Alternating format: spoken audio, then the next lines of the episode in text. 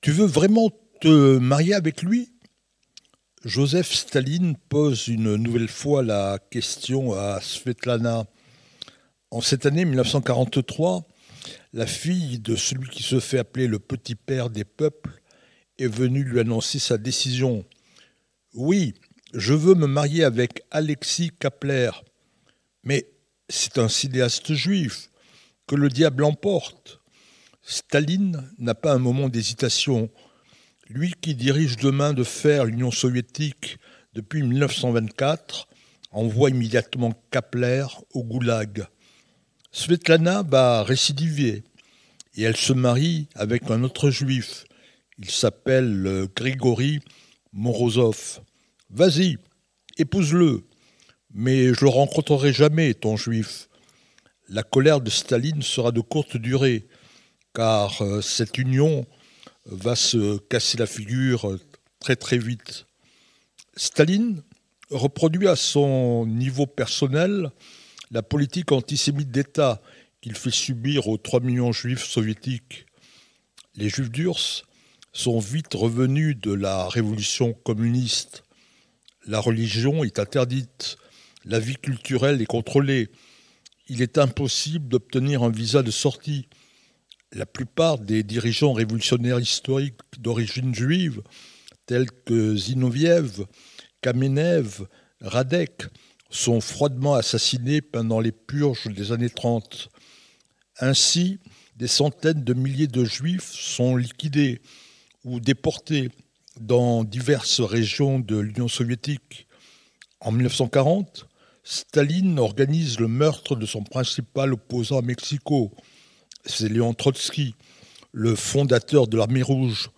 Son véritable nom, c'est Lev Davidovich Bronstein. Pour résoudre à sa façon le problème juif, pour vider de son sens le sionisme, pour lequel toute propagande est interdite depuis 1919, Staline fonde en 1928 une région autonome juive. C'est le Birobidjan, qui est situé à l'extrême sud-est de la Sibérie. Mais à peine 30 000 juifs vont y vivre. En 1949, le premier ambassadeur du nouvel État d'Israël se rend à la grande synagogue de Moscou.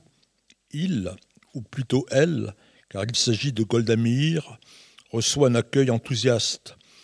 Plusieurs milliers de juifs sortent dans les rues de la capitale pour l'acclamer. Cette manifestation spontanée agace Staline, qui du haut des murailles du Kremlin a tout observé.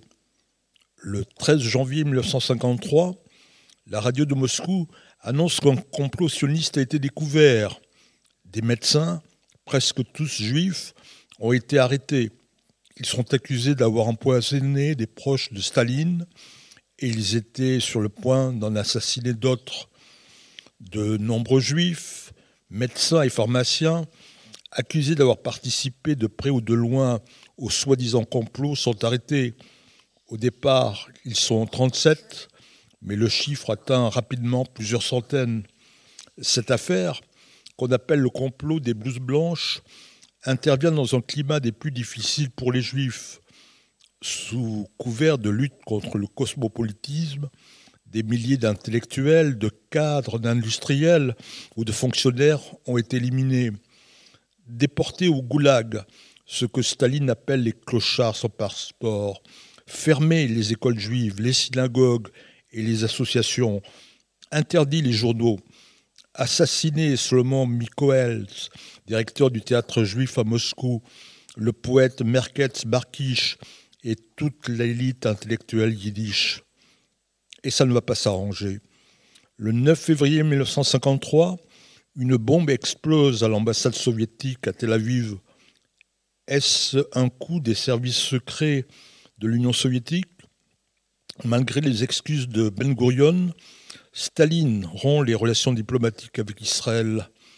Le pire semble inévitable, mais Staline meurt le 5 mars 1953. Dès le 4 avril, Moscou annonce que les médecins sont non seulement libérés, mais réhabilités. Les arrestations, reconnaissent les autorités, ont été illégales. Les accusations fausses et les aveux arrachés par la torture. Le 7 avril, La Pravda, le journal officiel du Parti communiste, annonce que l'opération de génocide entreprise par Staline est suspendue. Staline avait en effet déjà donné l'ordre de déporter tous les juifs soviétiques, hommes, femmes et enfants en Sibérie. Tout était prêt. Les listes des juifs qui devaient être raflés, les moyens de transport, les camps, les gardiens. Mais la mort a empêché Staline de mettre à exécution son funeste projet. Staline, qui durant son long règne est responsable de la mort de près de 20 millions de ses concitoyens.